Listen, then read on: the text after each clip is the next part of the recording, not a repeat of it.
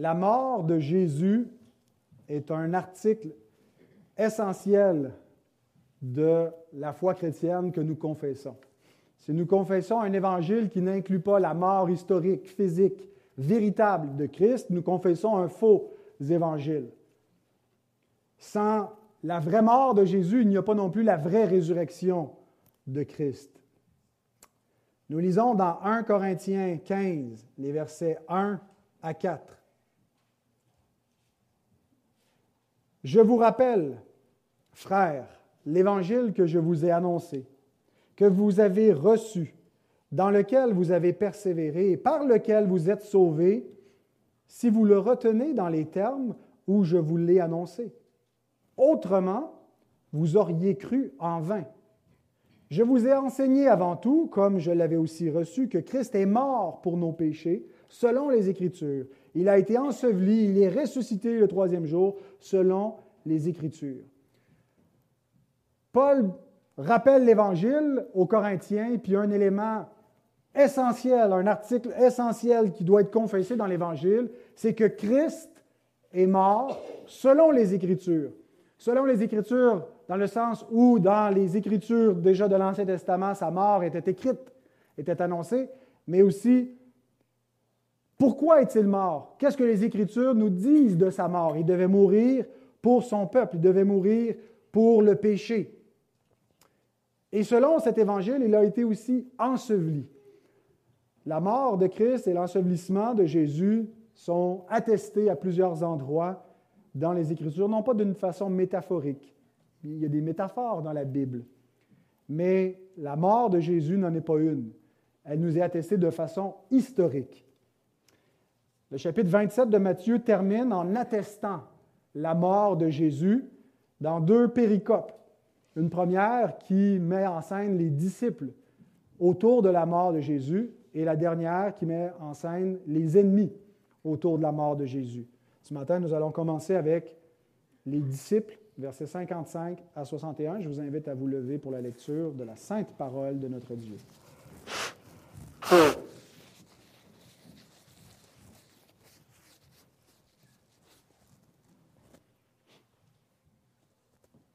Matthieu 27, versets 55 à 61. Il y avait là plusieurs femmes qui regardaient de loin et qui avaient accompagné Jésus depuis la Galilée pour le servir. Parmi elles était Marie de Magdala, Marie mère de Jacques et de Joseph, et la mère des fils de Zébédée. Le soir étant arrivé, pardon, le soir étant venu, arriva un homme riche d'Arimathée, nommé Joseph, qui était aussi disciple de Jésus. Il se rendit vers Pilate et demanda le corps de Jésus. Et Pilate ordonna de le lui remettre. Joseph prit le corps, l'enveloppa d'un linceul blanc et le déposa dans un sépulcre neuf qu'il s'était fait tailler dans le roc. Puis il roula une grande pierre à l'entrée du sépulcre et il s'en alla. Marie de Magdala et l'autre Marie étaient là, assises vis-à-vis du sépulcre. Prions. Merci Seigneur pour ta parole, merci de l'avoir préservée pour nous, pour que la connaissance de la vérité nous parvienne, à nous qui avons vécu des, qui vivons des siècles après ces événements, ces événements qui sont centrales dans l'histoire, l'histoire de la rédemption, l'histoire de l'humanité, notre propre histoire. Et ce matin, nous voulons contempler cette scène de la mort et de la mise en terre du corps de notre Sauveur et méditer sur ces, ces faits et comprendre ce qu'ils signifient. Ouvre notre intelligence par l'Esprit Saint. Au nom de Christ, notre Sauveur. Amen.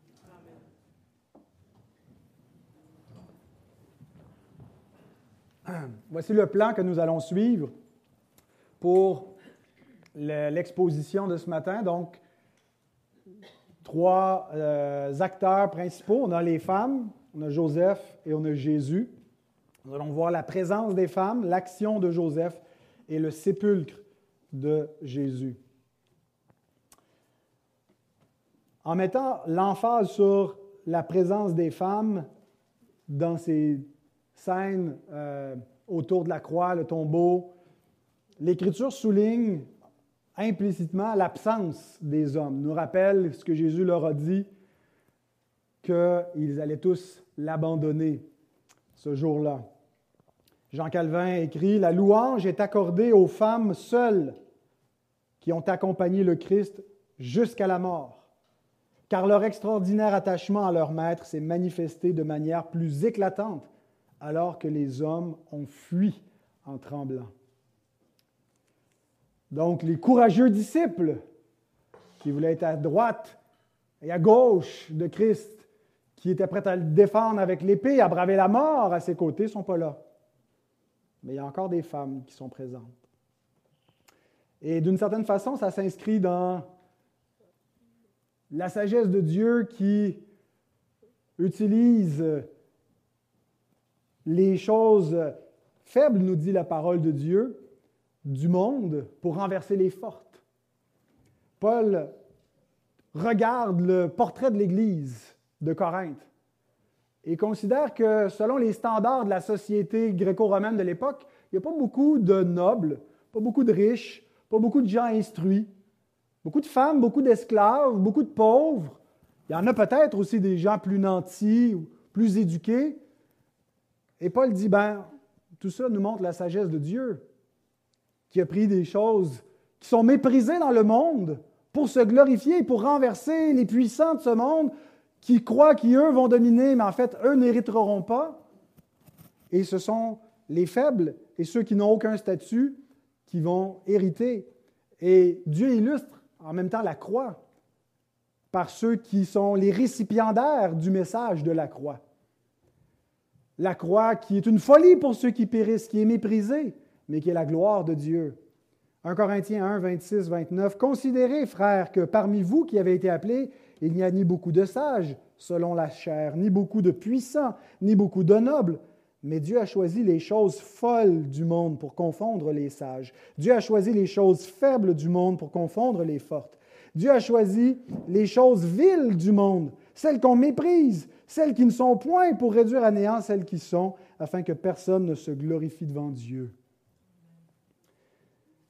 Et donc, d'une certaine façon, le fait que les disciples mâles sont absents et qu'il reste que les femmes, dans une époque où la femme n'avait pas le, statut qui n'était pas légal de l'homme dans la société, vient illustrer cela. Dans l'apologétique chrétienne, un des arguments pour renforcer l'historicité de la mort de Christ, c'est le témoignage des femmes comme étant prioritaire.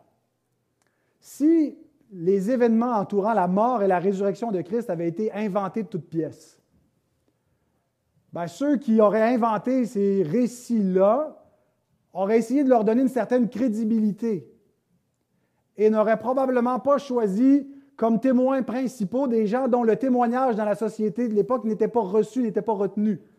On ne prenait pas le témoignage d'une femme sur le, même pied, euh, sur un pied d'égalité avec le témoignage des hommes. Euh, c'est pas que je ne suis pas en train de vous dire que c'est, que c'est une bonne chose, mais c'était un fait à l'époque que la parole des femmes n'avait pas le même poids que celui des hommes et donc ne pouvait pas servir de témoin. Or, dans les quatre évangiles, ce sont les femmes qui sont les premières témoins qui vont attester ce qu'elles ont vu et elles sont citées dans les récits comme étant des, euh, témoins oculaires des faits historiques. Donc, si ces choses-là n'ont pas eu lieu, si ça avait été inventé, on n'aurait pas euh, discrédité le récit en prenant ce qui était mal reçu pour l'époque. Alors, ça nous ça vient renforcer l'idée de dire, ben, s'ils ont mis de l'avant que c'était les femmes les premières témoins et que les femmes ont été là jusqu'au bout alors que les disciples ont été des pleutres qui ont abandonné, ben, c'est parce que c'est ça qui est arrivé.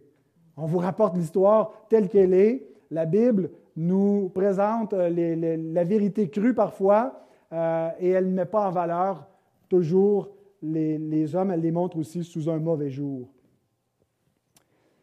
Dans ce texte, nous voyons que ça semble vraiment être l'idée que l'Esprit a voulu euh, communiqué en inspirant à Matthieu le verset 55 et 61, qui sont vraiment des versets qui semblent se, répondre l'un à l'autre. Le premier et donc le dernier verset de notre péricope atteste le rôle des femmes comme témoins dans ce récit.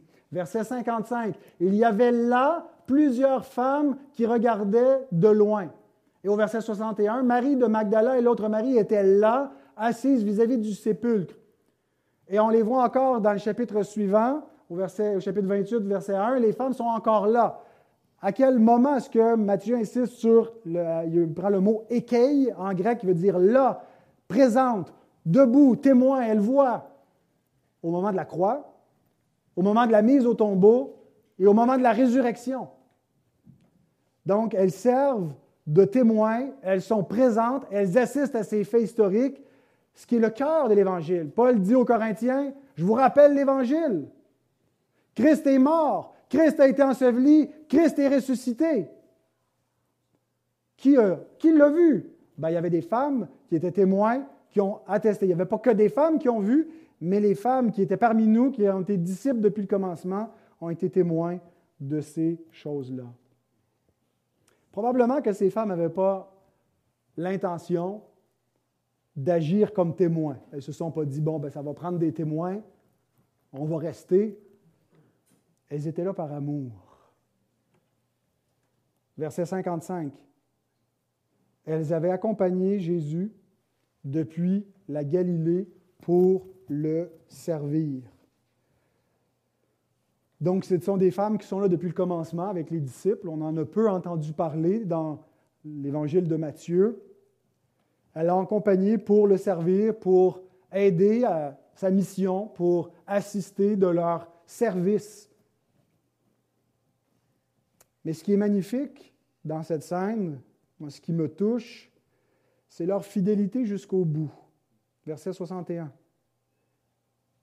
Marie de Magdala et l'autre Marie étaient là, assises vis-à-vis du sépulcre. Jésus est mort. Les disciples ont déserté. Avant sa mort, ils l'ont abandonné à l'heure cruciale. Et elle, elle reste là. D'une certaine façon, elles ont nulle part où aller. C'est un peu comme les brebis qui suivaient le bon berger. Le bon berger est mort.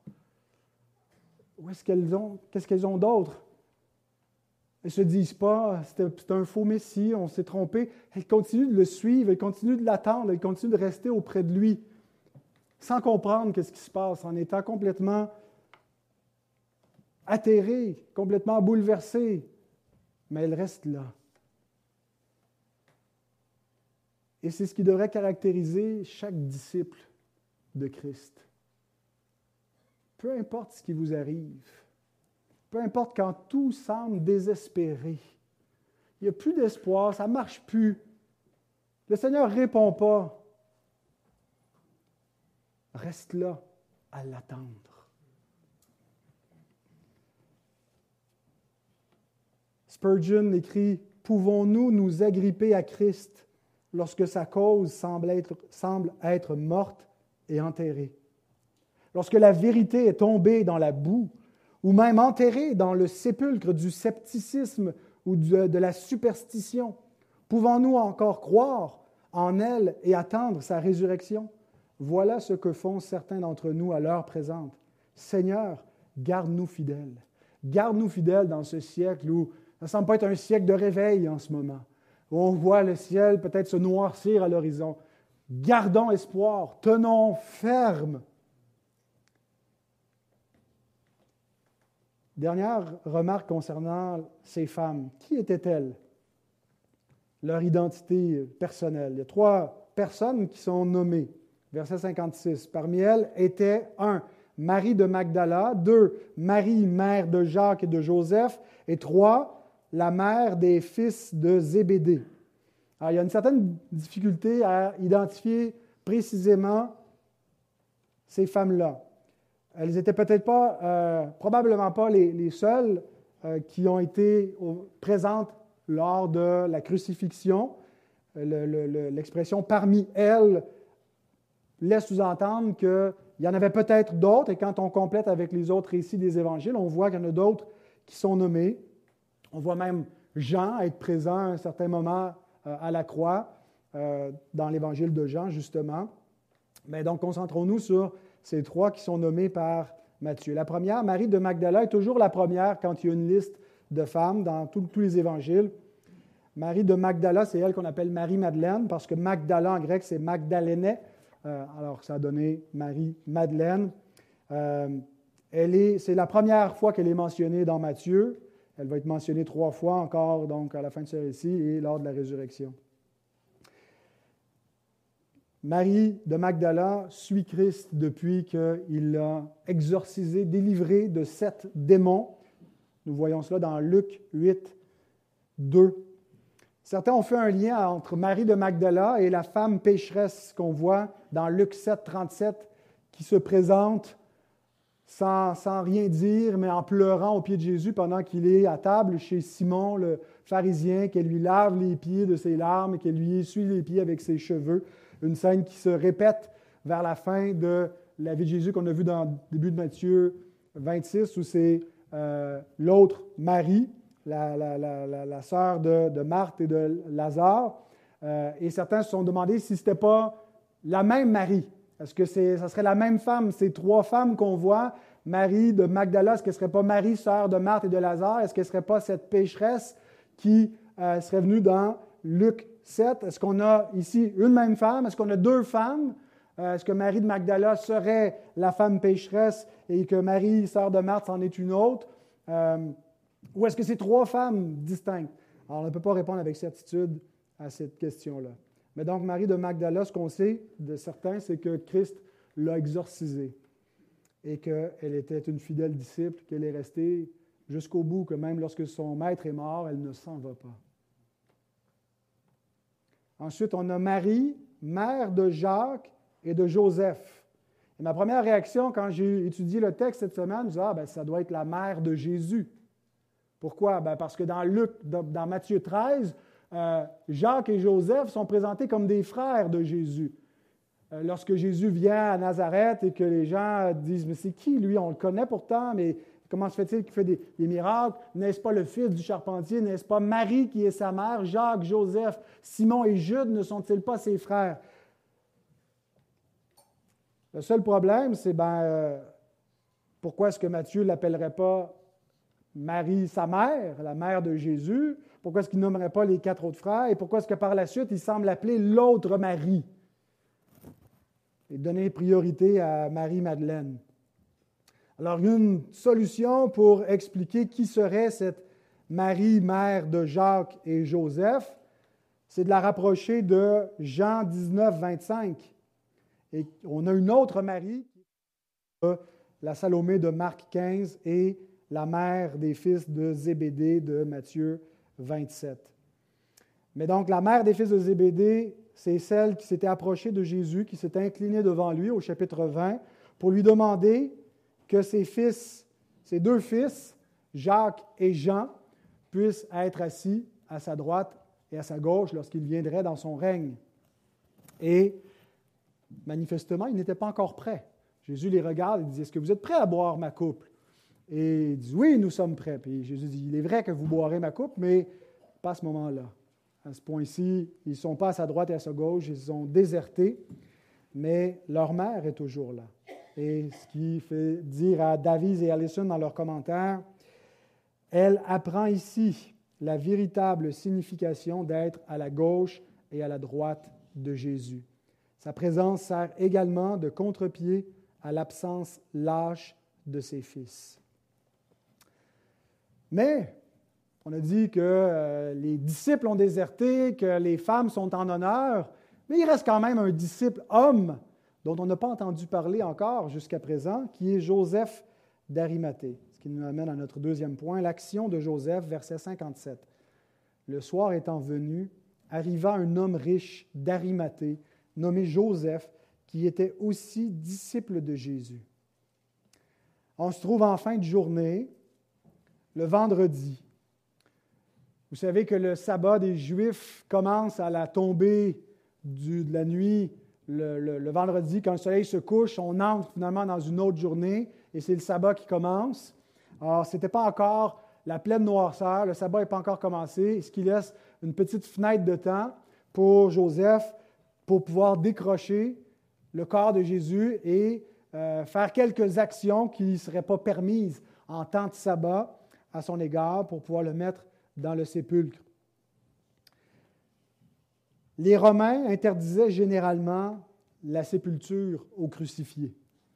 Tu es digne de crucifixion, tu as transgressé les lois romaines, tu es un traître à la nation, ben, tu mérites de mourir sur une croix et on va te laisser là te putréfier, manger par les oiseaux du ciel, ou tu vas être jeté dans une fosse commune. C'est la fin qui t'est réservée pour dire tu es maudit jusqu'au bout. Mais en même temps, Dieu avait prévu une sépulture pour son Fils. Et même dans la loi de Moïse, c'est presque comme si ce texte de la loi avait été prévu pour la crucifixion de Jésus. Deutéronome 21, 22 à 23. Si l'on fait mourir un homme qui a commis un crime digne de mort et que tu l'aies pendu à un bois, son cadavre ne passera point la nuit sur le bois, mais tu l'enterreras le jour même, car celui qui est pendu est un objet de malédiction auprès de Dieu, et tu ne souilleras point le pays que l'Éternel ton Dieu te donne pour héritage.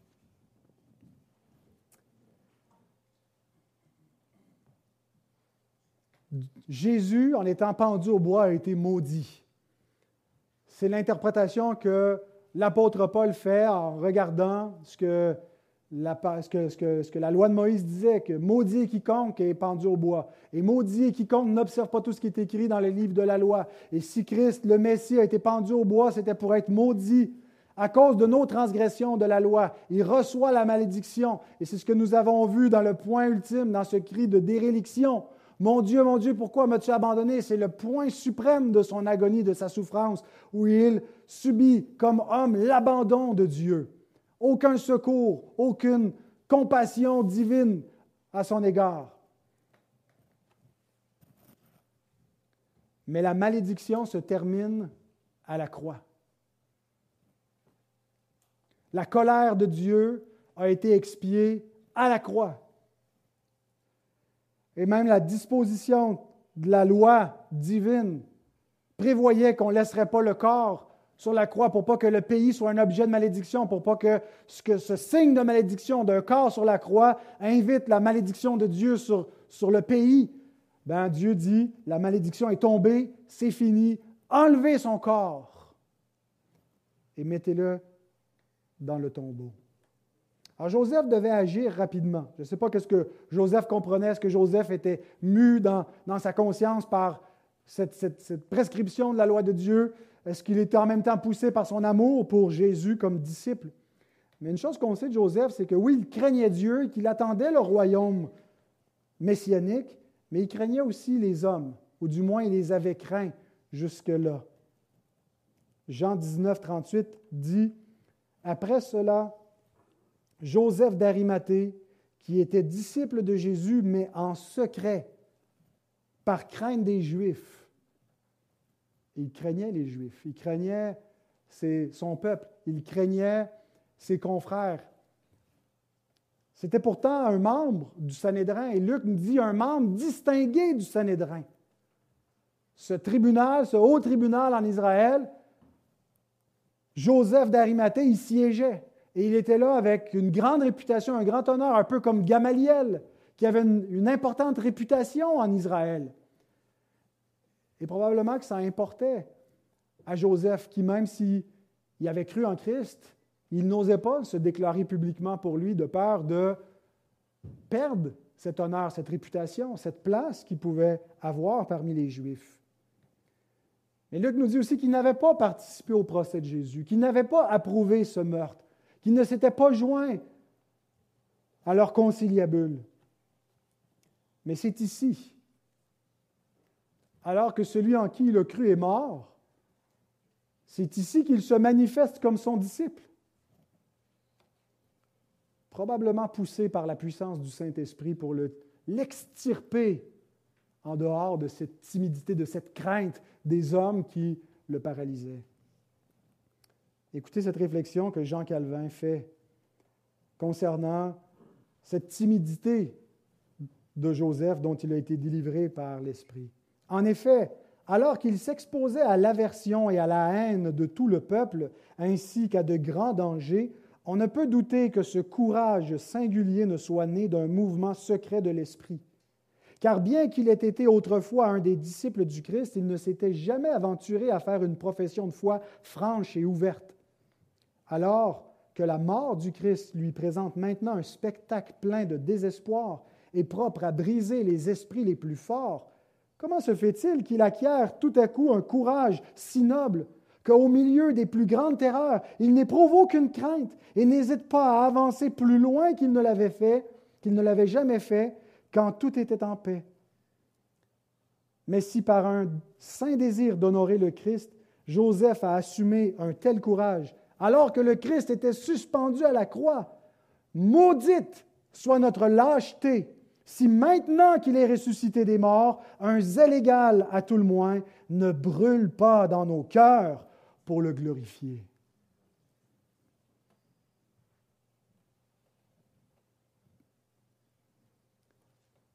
On a quelqu'un qui siège sur le Sanhédrin, le, le tribunal qui a condamné Christ comme un imposteur. Il n'a pas pris part à cela, mais il craint les Juifs, et donc il est disciple de Jésus, mais en secret, qui va braver non seulement sa nation, mais même le pouvoir romain, parce que c'était risqué d'aller demander à Pilate. Il a fait mourir quelqu'un comme un imposteur, comme quelqu'un qui prétend être roi. Il y a un seul roi, c'est César. Quelqu'un donc qui pourrait fomenter une rébellion, qui pourrait, qui, menace, qui est une menace politique, d'aller demander de lui offrir une sépulture, de lui remettre le corps de Jésus pour le traiter dignement, alors que les Romains, ce n'était pas leur pratique, qu'ils pourrissent en croix votre faux Messie. Qu'est-ce qui a fait que Joseph, à ce moment-là, ne s'est pas dit, ben non, c'était un faux Messie finalement? Si c'était vraiment le, le, Fils de Dieu, il n'aurait pas pu mourir sur une croix, c'est impossible. Qu'est-ce qui fait qu'à ce point précis où il a caché son identité de disciple de Christ jusqu'à maintenant, il sort de l'ombre? C'est l'œuvre de l'Esprit de Dieu et la puissance de la croix. Et maintenant, j'aime cette, dernière phrase de Calvin. Maudite soit notre, notre lâcheté. Nous ne sommes pas en train de contempler un sauveur crucifié, frères et sœurs. L'Épître aux Hébreux nous dit que Jésus, nous le voyons maintenant couronné de gloire et d'honneur. Le sauveur sur lequel vous portez les regards est exalté à la droite de Dieu. Alors si cette vision du Christ dans le ciel ne vous donne pas du courage pour braver ce monde, pour vous identifier comme disciple du Seigneur, maudite soit notre lâcheté. Que le Seigneur puisse nous en délivrer de cette timidité, de la crainte des hommes qui nous fait peur, qu'on n'ose pas parler, qu'on n'ose pas s'identifier à Jésus parce qu'il est le Messie rejeté des hommes. Dieu a donné du courage à Joseph pendant que Jésus est mort sur la croix, qu'il nous donne du courage à nous pendant que Jésus est vivant sur le trône. Joseph nous est présenté en Matthieu comme étant allé seul, comme s'il avait fait tout ça tout seul, mais quand on complète avec d'autres récits, on voit qu'il a été accompagné, entre autres, d'un autre disciple secret, Nicodème. Jean 19, 39 à 40. Nicodème, qui auparavant était allé de nuit vers Jésus, vint aussi, apportant un mélange d'environ 100 livres de myrrhe et d'aloès. Ils prirent donc le corps de Jésus et l'enveloppèrent de bandes avec les aromates, comme c'est la coutume d'ensevelir chez les Juifs. Nicodème qui était venu de nuit, en cachette, pour ne pas se faire voir. Nicodème qui a juste posé une petite question au Sanhédrin, dans, c'est quoi, c'est Jean 12, je ne suis plus certain dans quel chapitre, mais c'est dans l'évangile de Jean, qui a dit, mais est-ce qu'on fait mourir un homme sans l'avoir entendu? Puis il s'est fait rabrouer en disant, es-tu toi aussi de ses disciples? Mais on le revoit ici, aux côtés de Nicodème. Ces deux hommes qui ont pris du temps à prendre position. Mais alors que les disciples immédiats de Jésus ne sont pas là, l'ont abandonné. C'est eux qui s'illustrent. Et en fait, ces hommes, dans toute leur carrière d'hommes de lettres, d'hommes instruits, enseignants du peuple, avec toutes leurs distinctions, n'ont rien fait dans toute leur vie de plus important, de plus noble que cet honneur sépulcral qu'ils ont accordé au Fils de Dieu. L'histoire a enregistré cette action-là. Et ça nous dit une chose, c'est que les richesses qui ne servent pas Christ sont perdues, sont gaspillées. Si Joseph, cet homme riche, n'avait pas mis au profit de Christ et au profit de l'Évangile pour servir son Seigneur, ce qui était son propre bien, son propre argent, son argent a été gaspillé et perdu. il en va de même pour chaque vie, chacune de nos vies, pour notre temps, pour tout notre être. Si ce n'est pas mis au service de Christ, si ce n'est pas pour Christ que vous vous levez chaque matin, si ce n'est pas pour Christ que vous allez travailler, si ce n'est pas pour Christ que vous aimez votre prochain, c'est en vain. C'est pour sa gloire. C'est lui que nous servons. C'est lui qui est digne qu'on investisse tout ce qu'on fait pour lui. C'est comme ça que les, esclaves étaient appelés à servir leur maître. Vous ne le faites pas pour eux. Vous servez Dieu en servant vos maîtres. Regardez plus loin que votre prochain. Les parents, ce n'est pas pour vos enfants, c'est pour Christ, c'est pour la gloire de Dieu dans leur vie. Pour la façon que vous devez aimer votre mari, votre femme, tout ce que vous faites, faites-le pour la gloire de Dieu. Sinon, c'est perdu. Sinon, c'est gaspillé. À nouveau, Charles Spurgeon écrit Joseph et Nicodème sont des modèles, des types, parmi plusieurs autres qui ont été enhardis par la croix du Christ pour faire ce que, sans ce puissant pouvoir magnétique, le pouvoir de la croix, ils n'auraient jamais entrepris. Quand vient la nuit, les étoiles apparaissent. Ainsi, dans la nuit de la mort du Christ, ces deux étoiles lumineuses ont brillé d'un éclat béni. Deux disciples timides, mais qui nous exhortent aujourd'hui, qui nous appellent à sortir pour servir Christ, à l'heure où tout le monde l'a abandonné, à l'heure où c'est risqué de le faire. Ce n'est pas l'heure de mettre la lampe sous le boisseau. Que serait-il arrivé au corps de Jésus? Si Joseph n'avait pas eu le courage d'aller le demander à Pilate? Il était hors de question que ce corps voit la corruption. Dieu a utilisé ces deux serviteurs alors que les amis les plus proches, les apôtres, n'étaient plus là. Écoutez ce que l'évêque Jean-Charles Rall écrit à une heure où les apôtres avaient abandonné notre Seigneur, à une heure où il était dangereux de professer de l'estime pour lui à une heure où il semblait n'y avoir aucun avantage terrestre à confesser sa, condition de disciple. À une heure comme celle-ci, Joseph s'avance hardiment, réclame le corps de Jésus et le dépose dans son nouveau tombeau. Ce fait est plein de réconfort et d'encouragement.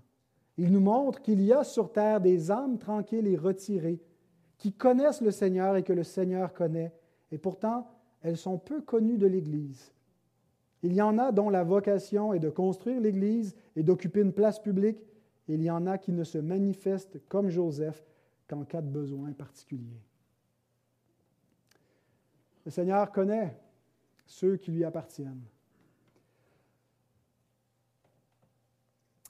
Terminons avec un regard sur le sépulcre du Seigneur Bien sûr que la mort et la mise au tombeau s'inscrivent dans l'humiliation de Christ.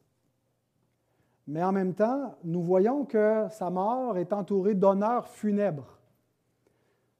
On a perdu notre souveraine il y a quelques, quelques jours et elle a reçu des, des, funérailles nationales, hein, un peu comme si le monde arrêtait de tourner. Euh, en tout cas, une partie de, toute la culture anglo-saxonne s'arrête et Pense à cette femme, pense à sa vie, à la signification de son existence.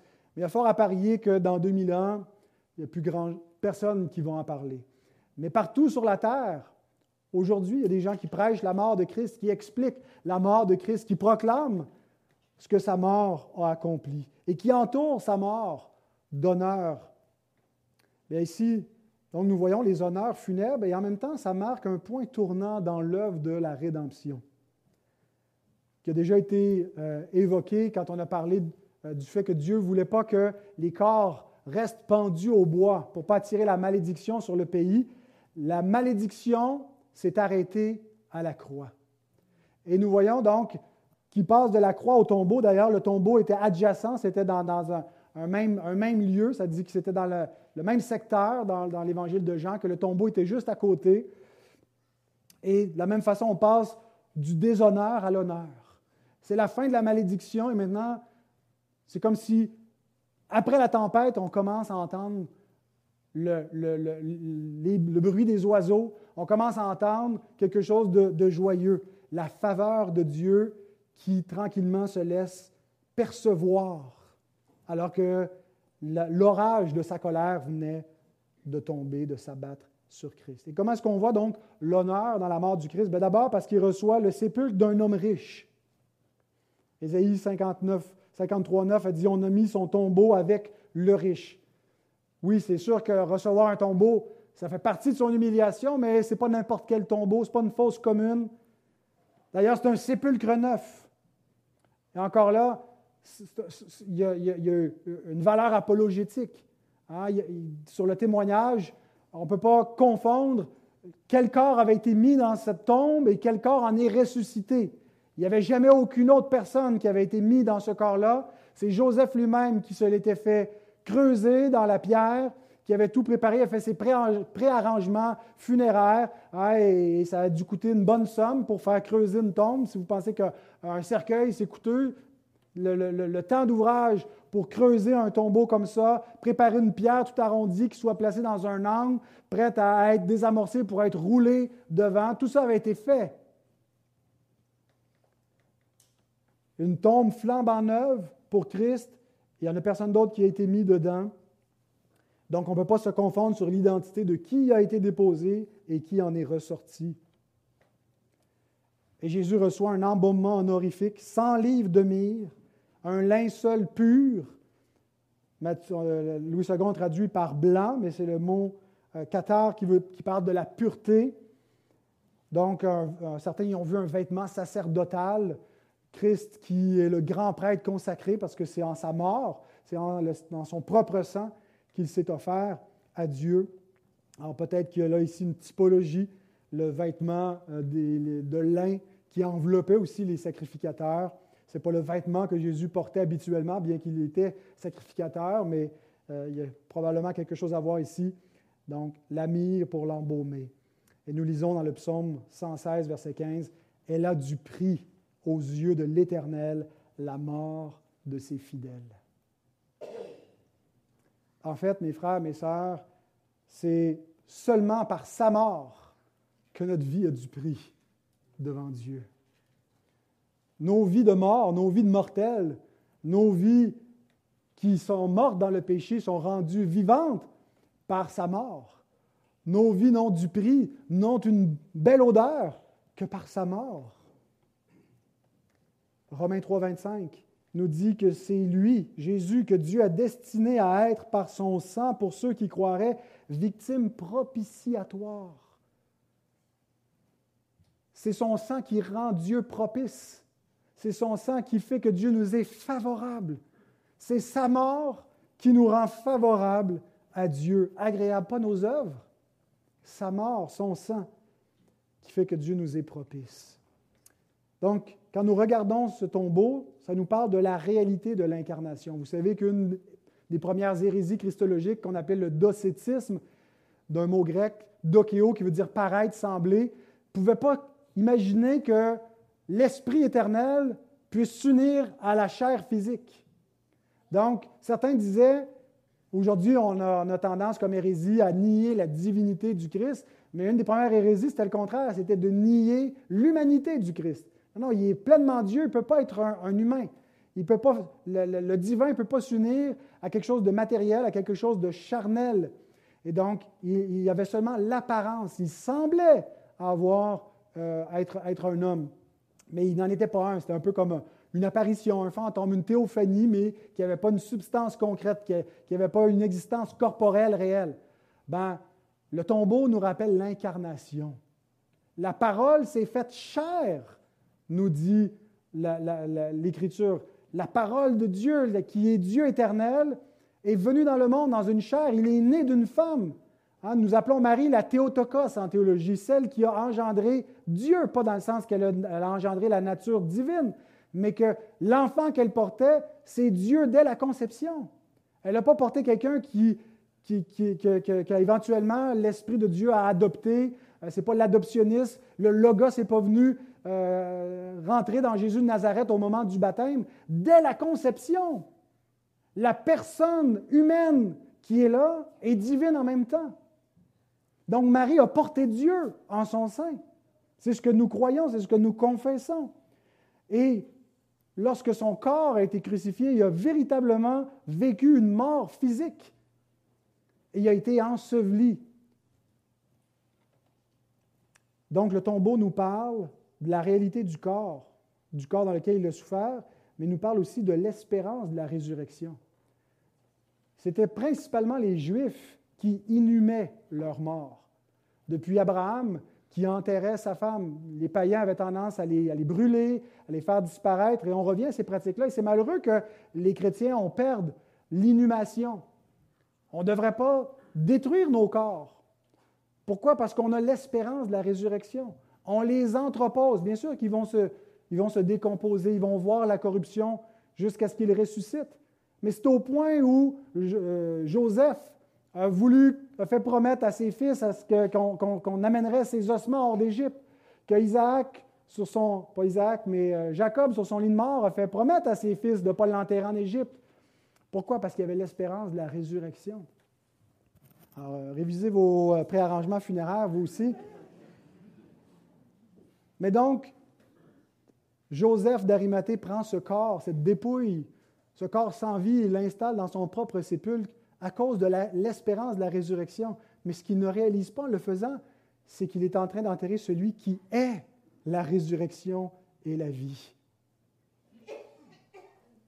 Et donc, lorsque nous regardons ce tombeau, nous avons, dans la résurrection du Christ qui est attendue, en le mettant dans le tombeau, notre propre résurrection corporelle. Aussi invraisemblable que ça puisse vous paraître, et même si euh, vous vous faites incinérer ou liquéfier ou que je ne sais pas, vous, vous, mourrez euh, dans une explosion atomique et euh, toutes vos particules sont désintégrées et parties.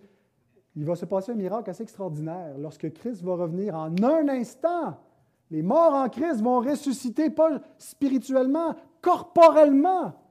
Notre espérance, ce n'est pas la réincarnation, c'est la résurrection corporelle. Comme Christ est ressuscité des morts, nous ressusciterons physiquement avec nos propres corps glorifiés. Comment cela se peut-il?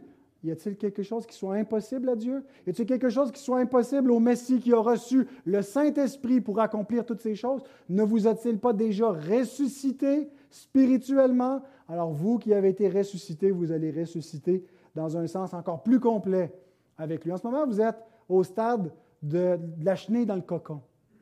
Et bientôt, vous allez être un beau papillon glorifié. Seigneur, merci pour l'Évangile, qui n'est pas seulement un concept théorique abstrait, mais qui nous est décrit dans des événements historiques. Christ est mort, Christ a été enseveli, Christ est ressuscité. Selon les Écritures, tout ça a été attesté par des témoins. Nous croyons, Seigneur, ces vérités. Et nous voulons, par tout ce que nous avons entendu de ta parole vivante ce matin, nous laisser transformer par ta parole, Seigneur. Donne-nous cette fidélité des femmes pour rester envers et contre tous, quand il nous semble plus y avoir d'espoir, Seigneur, quand tout semble mort, quand, quand tu ne sembles pas répondre, quand notre monde nous dit ton Dieu est mort, ton Dieu n'est pas là, donne-nous de rester ferme et d'attendre. Donne-nous le courage par lequel tu as saisi Joseph et Nicodème pour braver le monde, pour ne pas avoir honte et nous identifier avec Christ et l'honorer avec tout ce que nous sommes et tout ce que nous avons. Ah Seigneur, et donne-nous cette foi en contemplant notre Sauveur. Aujourd'hui, nous le voyons couronné de gloire et d'honneur, mais de nous rappeler que même encore aujourd'hui, il est dans une chair semblable à la nôtre, mais glorifiée, et qu'il nous fait cette même promesse de vie éternelle. Oh Seigneur, merci pour ce trésor inestimable. Donne-nous des yeux pour voir, des oreilles pour entendre et des cœurs pour croire. Amen.